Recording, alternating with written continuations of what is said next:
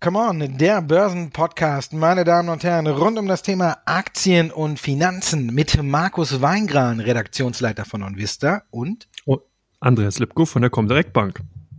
Da wolltest du das und auch noch sagen, Andreas, ne? Habe ich dir vorweggenommen. Ja. Dann kommen wir zu einer anderen Sache, die ich dir nicht vorwegnehme.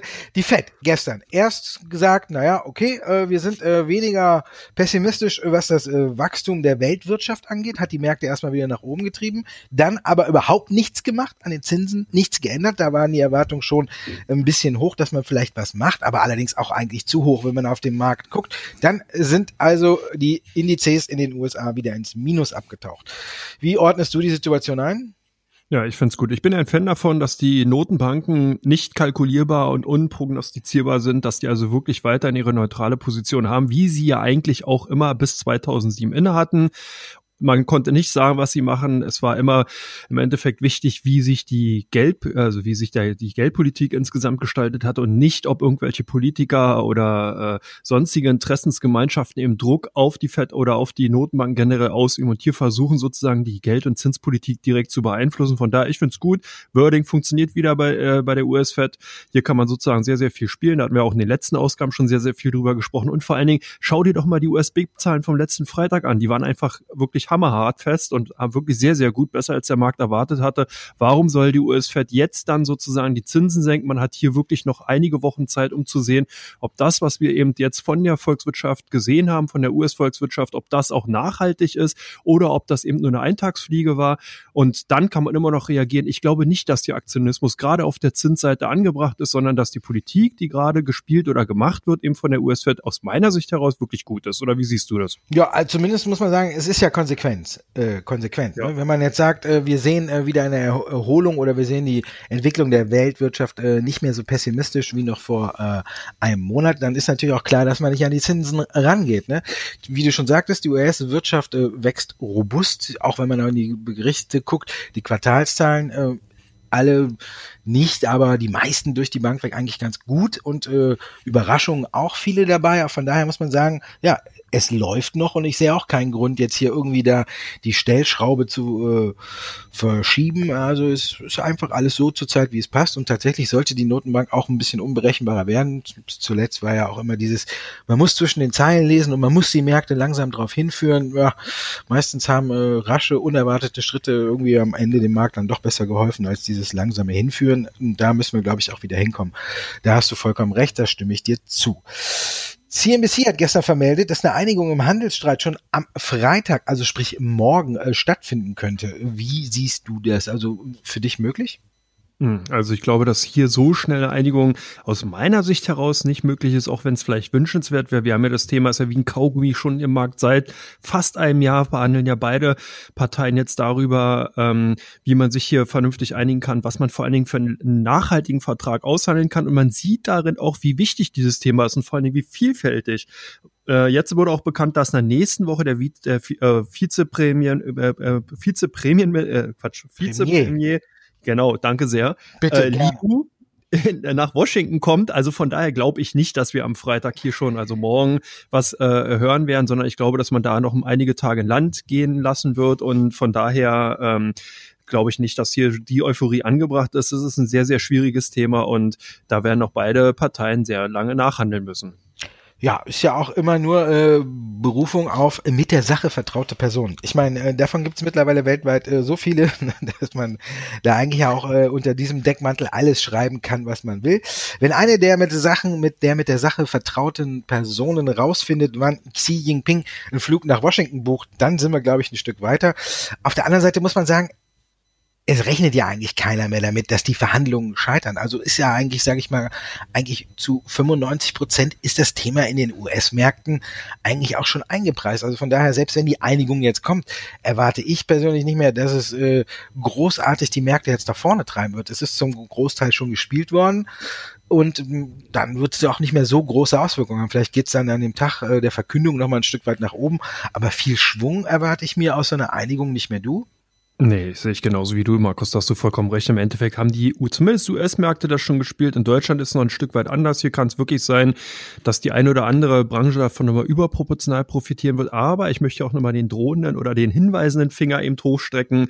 Es kann danach gegen Europa gehen. Das dürfen wir nicht vergessen. Wenn China, USA sozusagen ad acta gelegt worden ist, dann kann natürlich auch die USA mal Richtung Europa gucken. Dann haben wir wieder die Automärwerte, dann haben wir wieder die Stahlwerte, dann haben wir wieder den Maschinenbau. Alles die tragenden Säulen der deutschen deutschen Wirtschaftslandschaft, die dann natürlich im Fokus der USA stehen und wo es dann vielleicht auch Ungemacht geben kann. Aber soweit sind wir noch nicht. Ich glaube, für die deutschen Aktien sollte es zu dieser Einigung kommen, dann könnten wir hier nochmal eine kleine Erleichterungsrallye sehen. Bei den US-Aktien sehe ich es genauso, wie du es gesagt hast, ist eingepreist, könnte sogar ein Stück weit vielleicht dann eben auch so ein Auslöser dafür sein, dass man sagt, hey, was soll jetzt noch kommen? Wir nehmen mal ein paar Gewinne mit, wir nehmen die Chips vom Tisch und gucken mal, was jetzt noch passiert. Also von daher sieht man, wie schön bipolar oder wie zweischneidig sozusagen doch hier die internationale Aktienlandschaft gerade ist. Ja, für die Autobauer, äh, deutschen Autobauer dann äh, Berg- und Talfahrt. Ne? Zum ersten oder zum einen freut man sich dann, dass sie Richtung China, weil die ja ihre ganzen SUVs in den USA bauen, äh, wegfallen und sie da vielleicht dann wieder ein bisschen mehr verdienen. Und auf der anderen Seite haut Trump dann äh, mit dem großen Knüppel auf Europa drauf und dann gibt's dann die Strafzölle eben nicht mehr von China China, sondern gibt es sie von der USA. Also von daher, hm. unterm Strich könnte es dann für die deutschen Autobauer ein Nullsummenspiel werden. Du hast es aber auch schon angesprochen.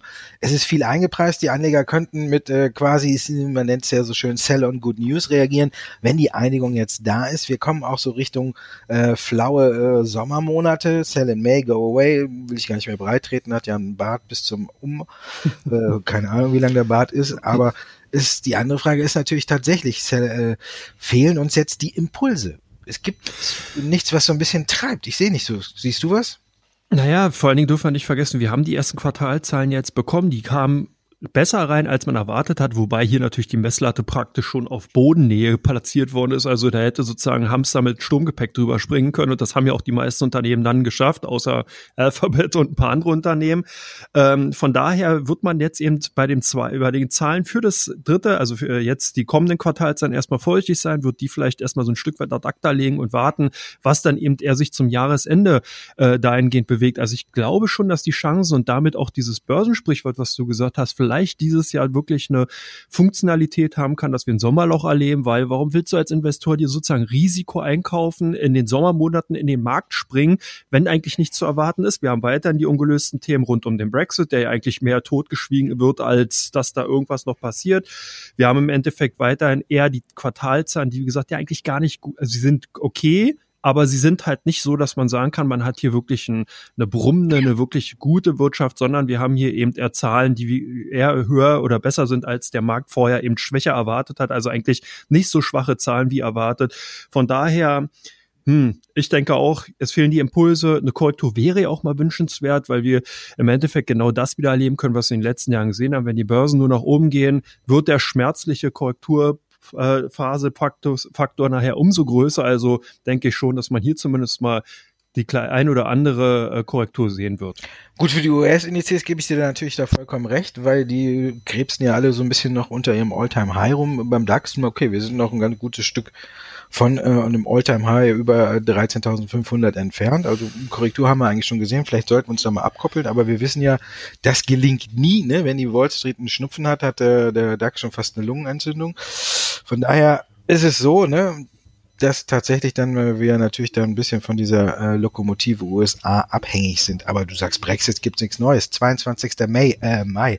Vielleicht haben wir bis dahin ja äh, die 22. Abstimmung von Theresa May. Da soll es ja rausgehen. Sie verhandeln äh, mit äh, der Labour-Partei schon seit einigen Tagen.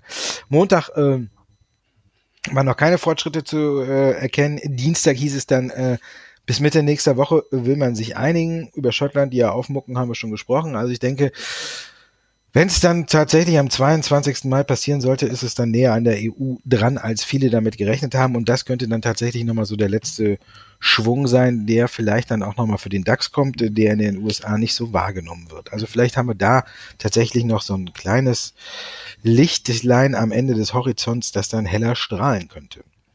Aber genug über die allgemeinen Themen. Wir schauen mal, was die Anleger uns geschickt haben. Das waren natürlich nicht die Anleger, meine Damen und Herren, das waren die Zuhörer, also Sie. Sie haben uns viele Fragen geschickt, auch wieder ganz aktuell zu den heutigen Themen. Andreas, du darfst anfangen, wie immer. Und die erste Frage, die reinkam, äh, wie sollten die Anleger jetzt auf die Zahlen der Fresenius-Familie reagieren? Die sind ja überraschend doch ein bisschen besser ins Jahr reingekommen, als man dachte. Ja, da hast du vollkommen recht. Fresenius bzw. das Management von den beiden Fresenius Unternehmen Fresenius, Fresenius Metal Care haben hier wirklich ganz stark und sehr, sehr tief äh, gestapelt im äh, Ende letzten Jahres. Man hat hier, glaube ich, doch ein bisschen zu sehr den Teufel an die Wand gemalt und hat im Endeffekt doch zu viele Gewitterwolken aufgemalt. Die Zahlen, die heute reinkamen, zeigen eigentlich genau das auf, was man von diesen Unternehmen ja schon seit Jahren auch angenommen hat. Man hat hier ein solides Wachstum, auch wenn die Wachstumsgeschwindigkeit sich verlangsamt hat. Man kann also äh, im Endeffekt davon ausgehen,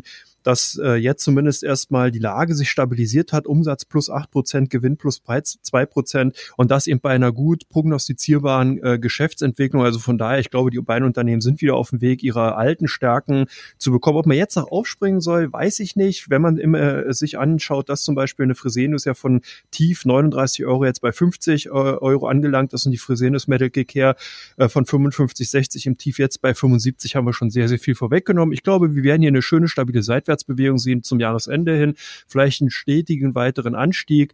Größere Kurssprünge sehe ich jetzt vorerst nicht mehr, aber insgesamt die Unternehmen auf jeden Fall bewiesen, dass sie doch solide Investments eigentlich sind und dass man eben, das finde ich eigentlich auch interessant, wenn man eben so eine Kursrücksetzer sieht, wie sie eben dann jetzt äh, Ende des letzten Jahres eben vollzogen worden sind, dass das dann eigentlich auch immer wieder sehr gute Einkaufsmöglichkeiten sind. Also vielleicht die Aktien auf der Watchlist lassen, aber nicht unbedingt dem Zug hinterher springen. Ja, den Zug bei Apple, wie sieht's da aus? Ist nach den Zahlen wieder alles gut oder ist, siehst du da noch weiteres Kurspotenzial? Ja, es ist immer so eine gute Frage. Ne? Apple ist ja für mich so ein Wunderkind. Ne? Wenn man den Spruch totgesagte Leben länger äh, irgendwo anwenden kann, äh, dann mit Sicherheit äh, bei Apple. Also ähm, wenn man jetzt guckt, rangieren schon wieder Richtung äh, All-Time High und zahlen jetzt besser als erwartet, aber natürlich gibt's äh, ein paar Rückschläge, die man beachten muss, sind ja jetzt die äh, Verkaufszahlen vom iPhone auch nicht mehr drin in den Zahlen. So muss man ein bisschen rechnen, zwischen den Zahlen lesen und dann stellt man fest, klar, weiterhin äh, rückläufig die Absatzzahlen vom iPhone, aber trotzdem die Zahlen besser als erwartet. Sowas honoriert der Markt natürlich immer, wenn es äh, nicht so schlecht ist wie angenommen. Ne? Ist ja an der Börse dann trotzdem immer noch gut. Das ist jetzt der Fall ja, die Aktie wird, glaube ich, jetzt erstmal weiterlaufen. Es sind viele Projekte in der Pipeline. Apple hat viel gemacht, um ja auch die Abhängigkeit vom iPhone äh, zu minimieren oder sagen wir mal, ja, zu minimieren. Das ist ein guter Ausdruck. Doch, zu minimieren mit TV, News, Netflix und äh, Gaming, äh, quasi Watchlist und äh, Payment und alles. Also von daher haben sie viel gemacht. Und Jetzt muss man mal gucken, wie sich das entwickelt in den kommenden Quartalen. Ich denke, dass TV eher erstmal ein Verlustbringer sein wird, weil man da tief in die Tasche greift für die Namen, die man da alles präsentiert. Also das wird schon mal eine Menge kosten. Und dann bin ich da immer bei TV ein bisschen skeptisch. Für mich ist dann nach wie vor Walt Disney äh, in absehbarer Zeit äh, die Nummer eins, äh, weil die wirklich das größte Angebot haben und da wirklich dann, glaube ich, äh, mit Sport und mit eben den ganzen Filmeschmieden im Hintergrund ist für mich Walt Disney die klare Nummer eins bald auf dem Streaming-Markt und da muss man mal gucken, wie sich Apple positioniert und, und ob das alles so was bringt. Dann äh, ist zwischendurch noch ein schlauer Mensch auf die Idee gekommen und hat gesagt, für Apple wäre es das Beste, wenn man sich im Streaming-Dienst positionieren würde, wenn man Walt Disney übernimmt. Da bin ich mal gespannt, ob das klappt. Das wäre wirklich eine Elefantenhochzeit vom Allerfeinsten, aber davon gehe ich mal nicht aus. Ich glaube eher, dass Apple, wenn das nicht läuft, vielleicht tatsächlich mal seine Finger nach Netflix ausstrecken könnte, wenn die jetzt ein bisschen Probleme kriegen, weil Disney denen die Marktanteile abjagt. Dann kommen wir zu Hugo Boss. Die sind ja auch immer unter genauer Beobachtung. Jetzt haben wir einen Gewinnrückgang mit einer Prognosebestätigung. Die Frage ist, was wiegt mehr? Wenn man die Anleger fragt und auf den Kurs guckt, dann muss man sagen, der Gewinnrückgang wird heute stärker berücksichtigt, aber Prognosebestätigung dann, dann doch noch ein Ausblick oder noch ein Lichtstreif am Horizont?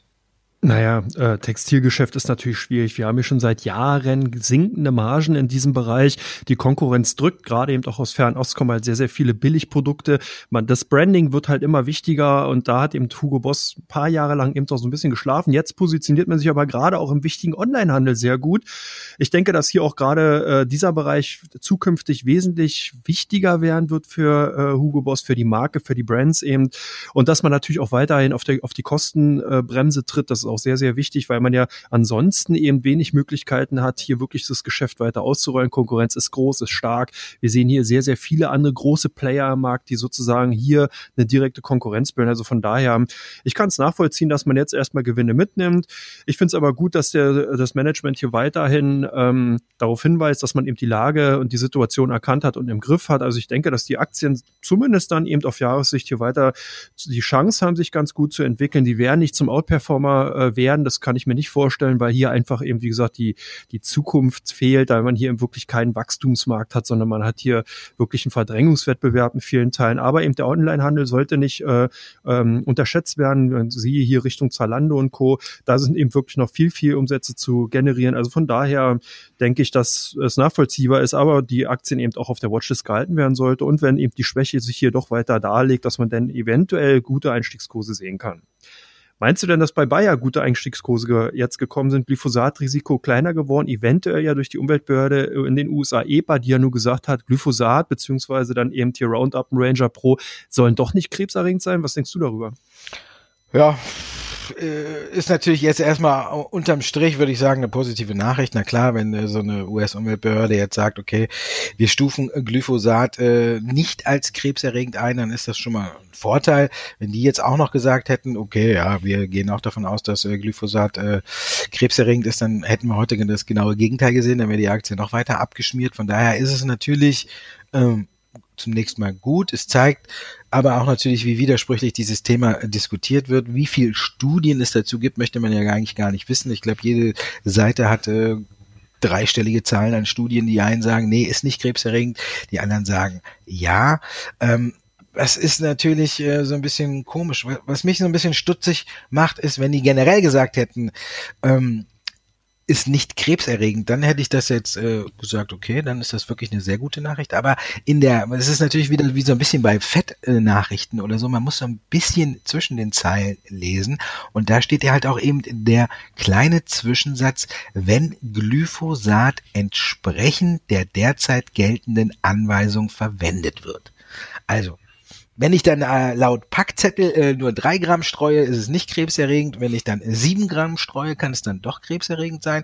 Ist vielleicht auch so ein kleines Hintertürchen, was die Gerichte dann tatsächlich dann neu klären müssen, wenn es die Studien gibt, ob vielleicht derjenige, der jetzt sagt, ich habe Krebs äh, durch Glyphosat bekommen, vielleicht zu viel auf die Felder gestreut hat oder gibt es da eine äh, entsprechende Anweisung? Da muss man vielleicht wieder neue Studien machen. Ich weiß es nicht. Also ich finde, es ist unterm Strich, kann man jetzt sagen, gut, lässt die Aktie mal aufatmen. Ich glaube aber nicht, dass es die Richter und die Juries in den USA derzeit äh, derart beeinflussen wird, dass die ihre Meinung jetzt ändern und sagen, uh, die EPA äh, hält äh, Glyphosat nicht für krebserregend, also dann müssen wir das auch machen. Also ich denke, die Fälle werden weiterhin im Einzelfall entschieden. Davon haben wir ja mittlerweile über 13.000 und äh, ich denke, das Risiko ist jetzt durch diese äh, Entscheidung da jetzt nicht großartig äh, kleiner geworden ist eine gute Nachricht, um heute mal die Aktie zu spielen. Wer es gemacht hat, kann sich freuen. Wer es nicht gemacht hat, für den finde ich, das Risiko ist nicht deutlich geringer geworden und dann sollte man, wenn man es vorher nicht gemacht hat, äh, das Risiko, wenn es einem vorher zu hoch war, jetzt auch nicht eingehen.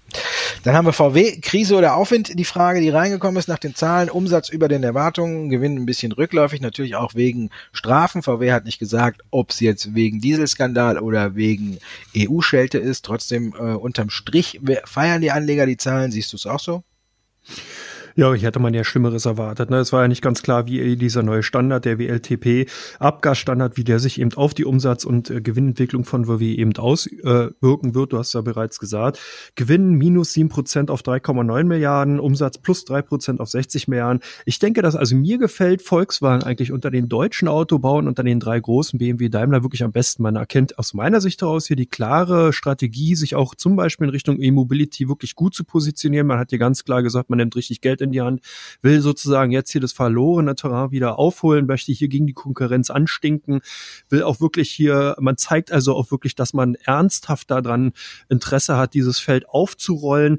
Man ist auch Kooperation dahingehend eingegangen. Ich finde das Unternehmen wirklich dahingehend zumindest bei den Aussagen ehrlich und kann den Kurssprung jetzt dann auch ein Stück weit nachvollziehen, weil es auch so ein Stück weit auch eine Erleichterung ist. Man hat halt nicht gewusst, wann ist hier endlich mal Licht am Ende des Tunnels. Man kann ihn jetzt sehen. Jetzt fehlt ihnen noch das, was wir am Anfang gesagt haben. Hier richtet sich nach dem Handelsstreit China, äh, der Fokus auf von den USA in Richtung Deutschland. Das würde natürlich noch mal so ein bisschen, ein Stück weit ein Showstopper sein, aber insgesamt die Zahlen aus meiner Sicht solide. Ich finde es gut. Könnte mir auch vorstellen, dass äh, Volkswagen gerade zum Jahresende hier noch mal ein bisschen Gas geben wird. Also von daher die Aktien auf, aus meiner Sicht heraus eher im Aufwind nach den Zahlen. Hm. VW auch mit einer schönen Studie vergangene Woche. Weiß nicht, hast du gelesen zum E-Mobility, ob es äh, ein E-Auto äh, sauberer ist als ein äh, ah, ja, ja, ja. Fand ich auch sehr schön. Ne? Im EU-Strommix ist es sauberer, im deutschen Strommix ist es dreckiger. Also mm, mm, mm, ja, da haben sich auch einige Institute eine Mega-Schelte eingefangen, ne? wenn man sich das mal nochmal die ganzen Nachrichten durchliest. Und hier gab es ja wirklich dann böse Kommentare. Also das Thema sehr, sehr interessant. Sollten wir vielleicht auch nochmal als Special nehmen, dass man sich das nochmal ansieht, ob das wirklich so ist. Würde ich, glaube ich, spannend finden. Können wir mal unsere Zuschauer fragen. Können wir machen. Wer es gerne hätte, einfach eine Mail schreiben. E-Mail-Adresse ist bekannt und dann nehmen wir das Thema auf. Und jetzt kommen wir noch zum Abschluss des Podcasts zu den meistgehandelten Aktien bei der Comdirect und den meistgesuchtesten Werten bei OnVista. Der Ölpreis, Andreas, der ist natürlich hoch und man stöhnt, wenn man an die Tankstelle fährt, aber er ist nicht so hoch wie vergangenes Jahr. Deswegen äh, haben die Ölkonzerne ein bisschen zu knabbern. BP, wie sieht's da bei euch aus? Was machen die Anleger mit dem Wert? Ja, die nehmen Gewinne mit, hast vollkommen recht. Gewinnrückgang nicht, äh, ist zwar nicht so stark wie gewesen wie angenommen, aber BP verdient eben weniger Geld, weil eben der Ölpreis, der zwar angestiegen ist, noch nicht auf dem Niveau ist wie vom vorigen Jahr. Das Ergebnis sank um 8,8 Prozent auf 2,4 Milliarden US-Dollar. Umsatz liegt bei 67,4 Milliarden. Es scheint für unsere Anleger zumindest erstmal ein Grund gewesen zu sein, hier Gewinne mitzunehmen, wenn man eine welche hat, beziehungsweise die Aktien zu verkaufen. Wenn ich mir den Chart ansehe, werden hier doch einige dabei sein, die vielleicht den einen oder anderen Euro verdient haben. Siemens Healthineers ist bei euch ganz vorne. Was könnte da der Grund sein? Die Zahlen natürlich, ne? Medizintechnikkonzern, mein so eins meiner kleinen Lieblingssteckenpferde, ne? Und äh, ja, Siemens Healthineers zeigt heute wieder, dass es läuft. Umsatz um neun Prozent auf 3,5 Milliarden Euro gestiegen. Das ist natürlich nicht schlecht, ne? Und äh, der bereinigte operative Ergebnis hat äh, zum 12 Prozent zugelegt auf 627 Millionen Euro, auch wenn die Aktie heute nicht so extrem gefeiert wird. Unterm Strich haben sie 381 Millionen Euro verdient, das ist knapp ein Viertel mehr als im Vorjahreszeitraum. Also von daher äh, wieder mal eine schöne Bestätigung, dass es eben in dem Bereich Medizintechnik läuft. Wenn man sich da die richtigen Aktien rauspickt, dann kann man da doch sehr gute Gewinne mitfahren, weil die Branche brummt einfach. Covestro hat eine, mit seinen Zahlen enttäuscht. Ich glaube, da muss man jetzt nicht viel fragen, was die Anleger mit der Aktie gemacht haben, oder? Ja, so vollkommen recht. Carsten deine Glaskugel geguckt und auch gleich die richtige Annahme wahrscheinlich getroffen, natürlich verkauft. Weiterhin stark von der Zyklik getroffen, schwache Konjunktur, zumindest in Europa, trifft natürlich auch vollends bei dem Unternehmen rein. Ausblick schlecht, Zahlen schlecht wie erwartet. Was machen die Aktionäre? Verkaufen. Bei euch die PowerCell ganz vorne. Hatten wir nicht letzte Mal dieses Unternehmen auch bei dem Thema Wasserstoff gehabt? Ich wollte gerade sagen, ich glaube, Bosch hat zugehört. Irgendeiner bei Bosch hat zugehört und hat gesagt, boah, guck mal, die sprechen über die Werte und äh, dann machen wir doch direkt mal was mit PowerCell. Also Bosch und PowerCell kooperieren, soll eine große Serienfertigung geben. Für die Aktie von PowerCell war es ein großer Befreiungsschlag. Über 17 Prozent ging es nach oben, als die Nachricht vermeldet wurde. Da hat natürlich bei uns auch viele wieder auf den Plan gerufen. Jeder wollte wissen, wo kommt dieser Kurssprung her? Her. Und Wasserstoffaktien bei uns sowieso immer unter den Top 100 dabei, ob es jetzt eine Nell oder eine PowerCell ist. Äh, die werden immer mal gerne gesucht. Also ist bei uns ein Dauerbrenner das Thema und wir haben es ja in dem letzten Podcast besprochen. Also wer es verpasst hat, einfach nochmal reinhören in die äh, Folge von vergangener Woche. Da haben wir ausführlich über die Wasserstoffaktien gesprochen. Vielleicht hat Bosch zugehört und gesagt, jetzt, jetzt kooperieren wir mit PowerCell. RTL Group bei euch auch äh, bei den Anlegern viel äh, im Visier. Was machen die mit dem Wert? Ja, äh, totgesagte Lehmlänger könnte man sagen, RTL Group ja klassischer Vertreter eben aus der Medienlandschaft, aus den Medienunternehmen. Die sind ja so ein bisschen auch vernachlässigt worden, weil man eben gesagt hat, hier wollt Disney, macht den eigenen Streamdienst, Netflix gräbt sozusagen das Wasser ab. Dahingehend sind die Aktien ein Stück weit auch immer beiseite gelegt worden. Jetzt haben sie so ein Niveau erreicht, wo eben die Dividendenrendite bei 7,68 Prozent liegt, KGV von 11,4, auch im Branchenvergleich, im Peer Group Vergleich verdächtig niedrig. Scheint so zu sein, dass hier doch die ein oder anderen Kaufinteressen geweckt worden sind, vielleicht auch von der ein oder anderen Kaufstudie. Unsere Anleger kaufen die Aktien, sind also bei den ausländischen Top 5 zu finden und von daher eben heute dann eben äh, hier bei uns in der Besprechung auch in der Entsprechung General Electric, da gibt es ja auch viel zu sagen, oder Markus? Ja, war wieder eine Überraschung. Ne? Die machen es wirklich äh, spannend. Mal geht's rauf, mal geht's runter. Erst natürlich die Warnung von Kalb, äh, dass äh, der Free Cashflow vielleicht äh, negativ ist oder auch dieses Jahr da nicht mehr viel erwartet wird. Und dann kamen die Zahlen fürs erste Quartal und die waren dann ebenso überraschend, weil unterm Strich äh, nichts Rotes stand, sondern eben schwarze Zahlen. Und dann hat der Vorstandsvorsitzende gesagt, man ist selber ein wenig überrascht von dem guten Start ins neue Jahr. Sowas erfreut Anleger natürlich immer. Da äh, sind natürlich jetzt Hoffnungen aufgekommen, dass man die äh, zuletzt vielleicht ein bisschen gesenkte Prognose für das laufende Jahr jetzt vielleicht doch nochmal anpasst und sagt, okay, wir, es läuft doch besser als erwartet. Irgendwann äh, nach dem zweiten oder dritten Quartal sagen wir, okay, wir nehmen die Prognose nochmal rauf. Hat der Aktie sehr gut getan, die Zahlen. Und natürlich haben bei uns viele sich die Zahlen angeschaut und deswegen ist General Electric auch in den Top 10 der meistgesuchtesten Werte bei uns. Und das war es dann auch schon für heute. Ja, wir sind durch. Ich bin selber. Da wird man den Turbo reingelegt. Wir haben es äh, schnell durchgezogen, äh, sagen wir mal kurzweilig, nicht schnell. Also wir haben es äh, spannend und kurzweilig durchgezogen. Ich darf mich bei dir bedanken, Andreas, dass du dabei warst. Ich danke dir, Markus. Wie immer, schöne Gespräche, schöne Themen. Top. Super, ne? Und danke an, danke natürlich auch an unsere Zuhörer. Dankeschön, dass Sie uns zugehört haben. Nächste Woche geht's natürlich weiter mit Come On, dem Börsen-Podcast rund um das Thema Börse und Finanzen. Da sind wir wieder für Sie da. Es gibt ja noch ein paar Quartalszahlen und wenn Sie Fragen haben, die sich auch nicht um die Quartalszahlen drehen, einfach come on at onvista.de oder come on at comdirekt.de. Hier können Sie uns Ihre Fragen schicken und wir nehmen die dann in den Podcast rein. Wir freuen uns immer über Feedback und auch natürlich über neue Fragen. Also, bis nächste Woche. Bis dann.